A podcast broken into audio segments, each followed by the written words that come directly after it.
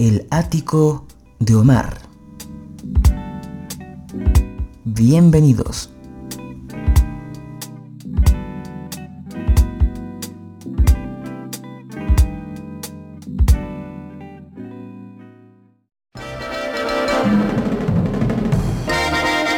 El ático de Omar presenta Compositoras y Compositores, una serie especial de este podcast. Bienvenidos.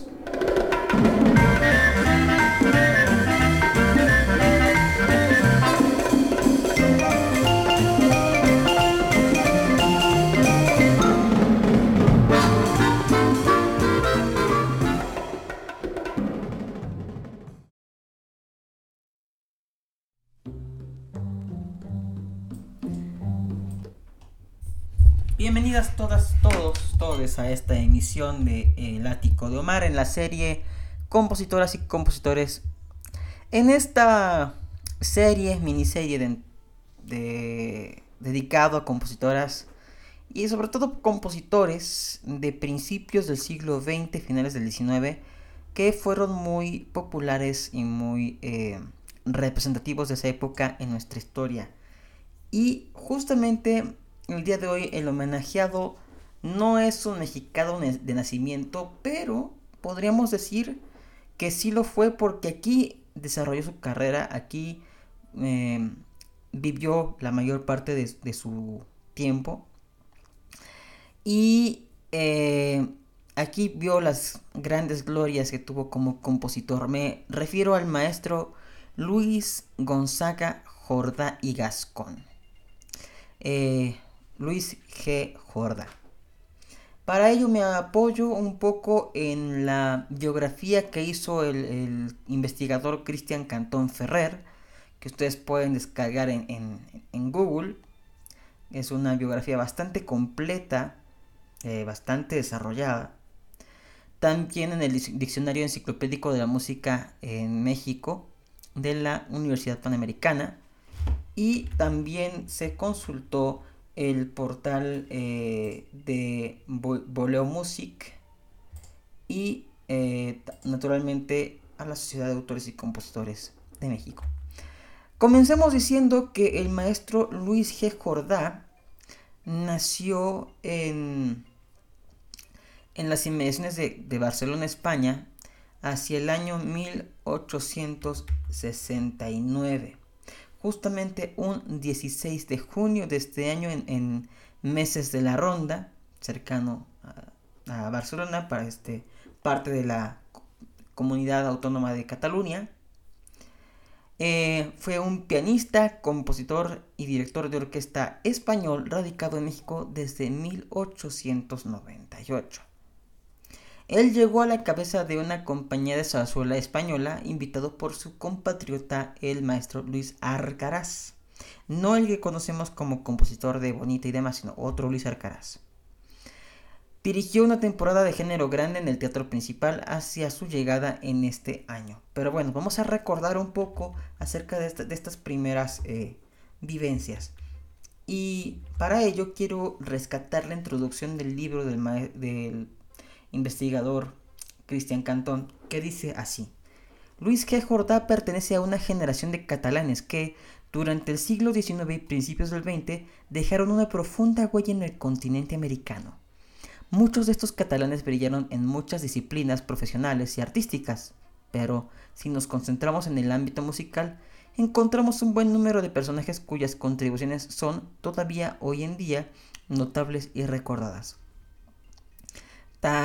cabe destacar el, caso de Jaime Nuno de San Jordán de los Abadeses, que compuso el himno nacional, o Ramón Carnicer de Balaguer, que compuso la música del himno nacional de Chile. También otros catalanes notables de aquel entonces fueron Josep Campadaval de Lleida, eh, impuso el musical en Costa Rica y fundador de numerosas instituciones y sociedades corales, o del barcelonés Josep Rodorreda, compositor del Virolay a la Virgen de Montserrat y, director del Conservatorio de Buenos Aires. Pero bueno, Luis G. Jordá nace en Les Macies de Roda y a pesar de que este, tuvo cierta importancia en, su momento hoy pasa un tanto ah, desapercibido, tanto en México como en Cataluña. Y para eso, eh, justamente, estamos en, este, eh, en esta emisión recordando pues al maestro. Eh, dirigió también tandas de zarzuela en los teatros líricos de la Ciudad de México.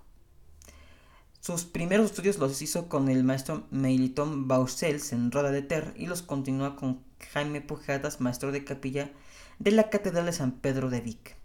Su familia se muda a Barcelona donde ingresa en el Conservatorio de la ciudad, obteniendo las máximas calificaciones bajo la tutela de los profesores Manuel Obiols y José Rodorreda, que ya mencionamos hace un momentito.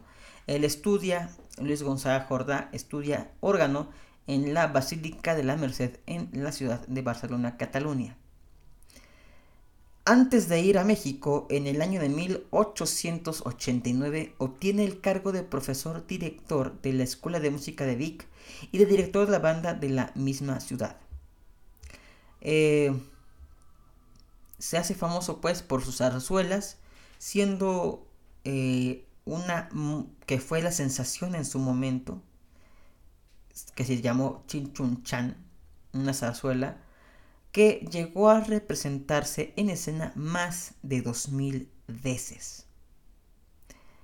Eh, vamos a escuchar para abrir un poquito con este programa la pieza titulada Elodia en la interpretación del pianista Raúl Herrera Márquez, una de las personas que se han dedicado también a rescatar la obra pianística de principios del siglo pasado y que constantemente se presenta en el anfiteatro Simón Bolívar, en la sala Nezahualcóyotl y en algunas otras pues, eh, locaciones donde pues se toca música académica mal llamada clásica. Vamos pues con el odio del maestro Luis G. Jorda. Adelante con la música.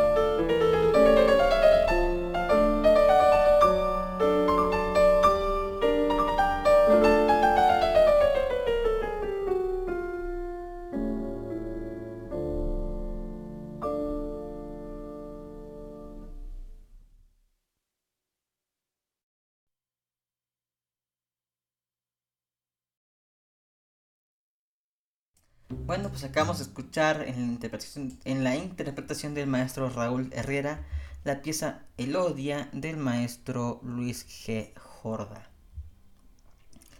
Em, le comentaba yo que pues había tenido una gran eh, recepción su trabajo desde que había llegado a México hacia 1898. Y hay algo que me, resulta bastante eh, curioso que comenta Cristian Cantón acerca de ese compositor. Que pues tiene mucho que ver que es un común denominador con estos compositores que en el contexto histórico este tipo de música era pues favorito de las élites de México. Eh, entonces cuando llega la revolución mexicana y cambia totalmente el paradigma y los grupos de poder, pues mucha información se pierde y si no se, si no se pierde, pues despreciada, es abandonada, olvidada, justamente en este afán de cambiar radicalmente, eh, digamos, el espectro musical de México. Y resulta bastante notable que también por la parte de España Luis G. Jorda había escrito mucha obra para, pues digamos, coral con corte religioso. Y em, pues obviamente con la llegada de, de la guerra civil, con esta eh, quema de iglesias que hubo en esa época, pues muchísimas de las obras originales del maestro Luis G. Jordá fueron extraviadas, se perdieron en estos incendios y si no, pues también por el propio olvido, por el propio desgano, por, por conocer su obra de alguien que se fue de España y se fue a México y que obviamente pues no estaba tan presente en el recuerdo de la gente de esa época, también tiene que ver en que hoy en día sea un tanto difícil conocer acerca de su obra. Eh, Dice aquí el autor que Jordá abandonó España con la intención de no regresar y mientras eh, pues dejaba una carrera trunca en su país, pues un futuro incierto se acercaba en su ida a México. Eh, sin embargo, es tal su labor que ha, em, ha sido, digamos, celebrada por los musicólogos más importantes y digamos quizás el más notable de nuestro país, Juan N. Cordero, que em, pues destacaba la calidad musical de sus obras. Recordemos que esa, en esa época la música, sobre todo la música académica, la música no, no popular, pues era casi nada más para el entendimiento de las élites y a veces ni siquiera el entendimiento, sino simplemente una parte agregada a ese, a ese paisaje aristocrático de, del México opulento de aquellos años y de, unos pocos, de la minoría de aquel entonces. Pero bueno, el maestro Jordá fue colaborador de Prudencia Grifel y Esperanza Iris en giras artísticas por todo el país. Y al año siguiente de su llegada formó el cuarteto artístico al, largo de, al lado perdón, del organista Pantaleón Arzoz, amigo y estrecho colaborador suyo, el violinista Alberto Amaya y el chelista Venceslao Villalpando. Y con este grupo se presentaría en muchas ocasiones tocando arias, bueno, transcripciones o adaptaciones de arias operísticas. Em, de hecho, acerca de, de, este notable musicólogo Juan N. Cordero, hay una carta que data del 30 de abril de 1898 donde eh, pues Juan N. Cordero se dirige al compositor Luis G. Jordá con el siguiente mensaje. Y le, le, dice lo siguiente, le compadezco sinceramente porque usted tiene talento que es una de las cargas más pesadas de este mundo. Le estimo porque usted es artista, que para mí es el mejor título de la nobleza. Le admiro porque usted es modesto y la modestia es en el mundo del arte algo tan raro como la mosca blanca. Con estos tres elementos que no sabré llamar cualidades o defectos, me atrevo a, vaticinarle que hará usted una brillante carrera. Eh, así se comunicaba este notable investigador acerca del maestro Jordán. Em, después de esta primera agrupación, el cuarteto artístico, eh, salen Ignacio del Castillo y... entran al, grupo eh, Ignacio del Castillo, Pablo Sánchez y Rafael Galindo como eh, organista, violinista y chelista respectivamente. Y agregaría un violín más, actuando como un quinteto en un eh, maravilloso banquete que se ofreció en Chapultepec al compositor Jaime Nuno, que era paisano de Luis G. Jordá, cuando éste visitó México en 1901. Un año más tarde triunfaría con el himno patriótico de la Segunda Reserva del Ejército. Eh, ganaría el primer lugar de entre 78 obras concursantes en una convocatoria que hizo en ese entonces el gobierno federal. El jurado de esa, de esa convocatoria, de ese certamen, fue Melesio Morales, Gustavo Ecampa y Ricardo Pacheco.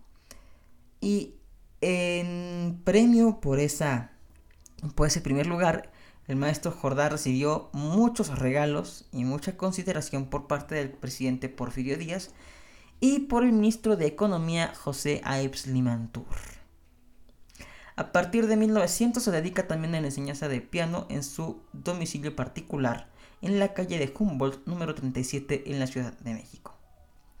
Cuando llega en 1903 el violinista catalán José Rocabruna a su conjunto, este cambia de nombre y se llama Quinteto, Quinteto Jorda Rocabruna, que tuvo muchas actuaciones, muchos shows muchos conciertos en foros artísticos de la Ciudad de México, tanto a conocer obras de notables compositores como Beethoven, Tchaikovsky, Schubert y Saint-Saëns. Y en ocasiones también eh, el grupo se presentaba como cuarteto, sexteto y octauteto, en el cual actuó en diferentes ocasiones la soprano María Luisa Escobar. De hecho, eh, para los que sean curiosos de la historia de, la grabación de voz, digamos, la historia fonográfica, una de las eh, primeras formas en que se grababa hacia estos años era en un cilindro de cera. Se, corría, se iba grabando con una agujita y así se grababa el sonido. Le iban dando la vuelta al, al cilindro de cera y se grababa pues el sonido, digamos, a través de un cono. Esta invención eh, que desarrolló particularmente Thomas Alva Edison, pues tuvo eh, pues mucho interés, empezó a, grabarse música de todo el mundo y una de las eh, agrupaciones que grabaron mucho en este formato fue justamente el quinteto, el quinteto Jorda Rocabruna. Pero no vamos a escuchar a este quinteto, los invito a que se metan a la página de la Universidad de California en Santa Bárbara y busquen a este quinteto Jordán Rocabruna porque vale la pena escuchar cómo se tocaba música, con qué se estilaba tocar en aquel entonces hace más de 100 años. Vamos a escuchar de la inspiración de Luis G. Jordá la pieza Aramar y Sufrir con la pianista Silvia Navarrete y la voz de Fernando de la Mora. Vamos pues con esta pieza musical y regresamos para concluir con la biografía del maestro Luis G. Jorda.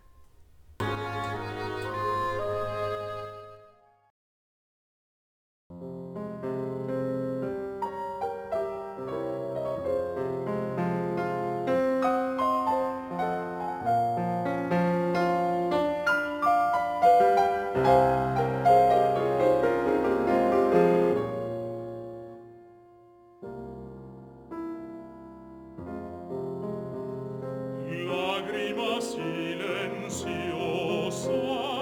che in tu pesta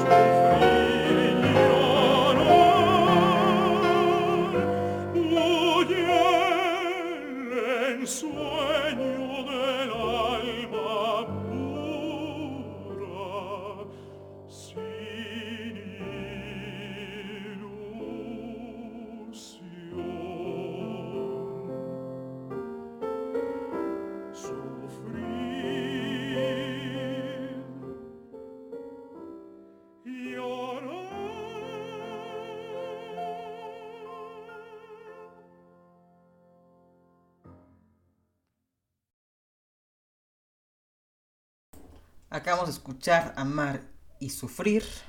Amar y Sufrir de, la inspiración del maestro Luis G. Jordá.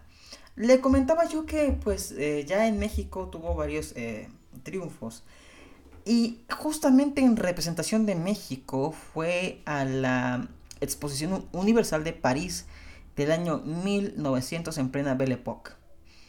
Una de las más importantes y exposiciones que ha habido en la historia, celebrada conjuntamente con los Juegos Olímpicos, que si no me equivoco fueron los segundos Juegos Olímpicos eh, de la época moderna. Y pues esta exposición, esta exposición servía como para que cada país enviara pues en el ámbito artístico y científico lo más novedoso, lo más importante de los últimos tiempos.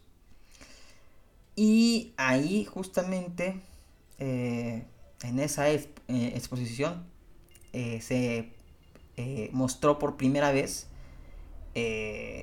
los, el cinematógrafo de los hermanos Lumière, entre otros inventos de aquel entonces. Y ahí estaba el maestro Luis G. Jordá con otro compositor que ya hemos mencionado en otras emisiones, Gustavo E. Campa. Para esta exposición el maestro Jordá presentó un conjunto de fugas para órgano y este conjunto fue galardonado con una medalla de bronce. Eh, fue de las pocas obras tardías o en su época madura que hizo para este instrumento, eh, porque recordemos que en su primera edad, en su primera época como eh, estudiante en Barcelona, pues hizo también muchas de estas piezas.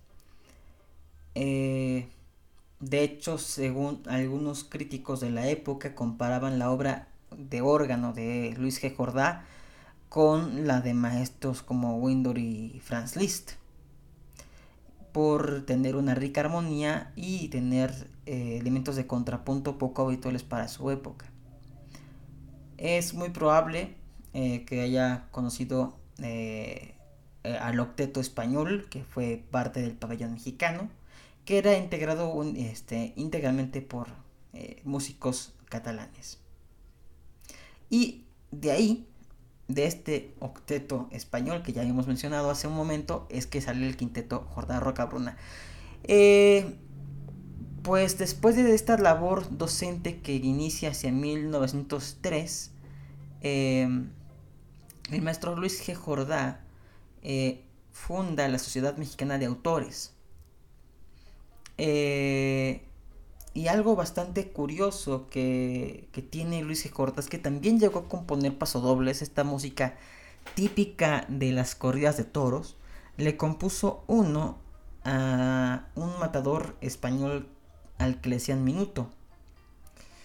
Eh, eso fue cuando se inauguró la Plaza de Toros de la Indianilla en la Ciudad de México. Esa Plaza de Toros ya tiene muchísimos años que ya no existe. Ya en, otro, en otra ocasión hablaremos acerca de esos lugares que estuvieron un tiempo en, nuestro, en nuestra querida capital mexicana y que después desaparecerían. Y bueno, pues este... Vaya que es, uno de los eh, pasajes interesantes de la vida del maestro. Compuso eh, otras piezas para piano, para coros escolares y eh, se publicaban sus obras en las editoras Otto y Arzós, que después sería adquirida y absorbida por la casa Wagner y Ledien. En sus últimos años se, dedicó a dirigir obras de zarzuela y a enseñar piano. En 1929 regresaría a su España natal y moriría en 1951 a los 81 años.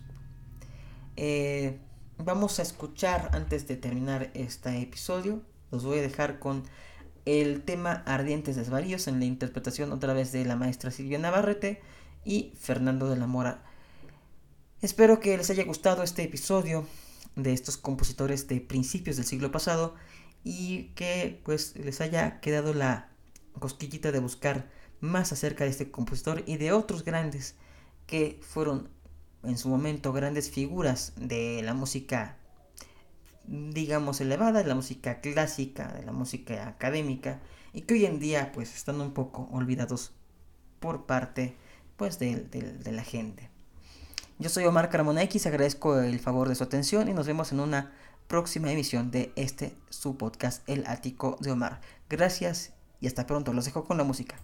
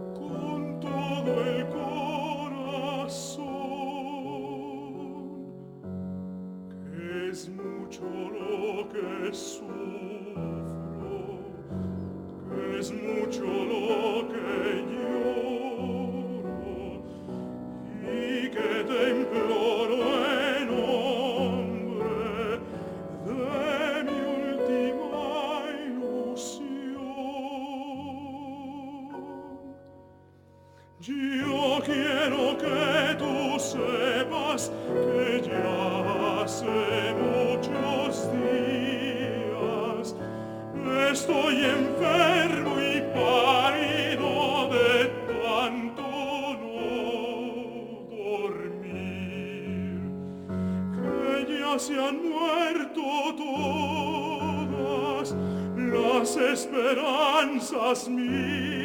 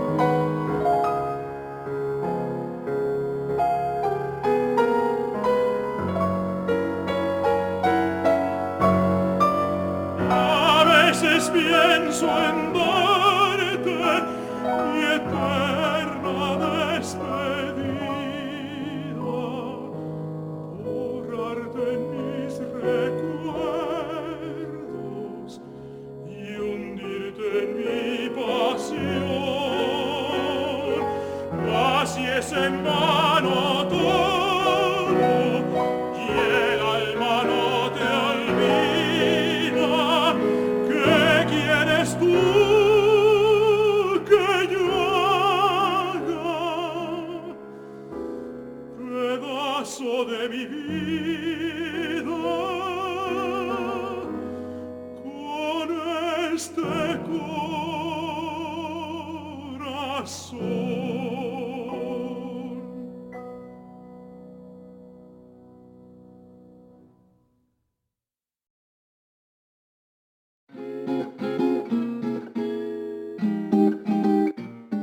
Termina este episodio.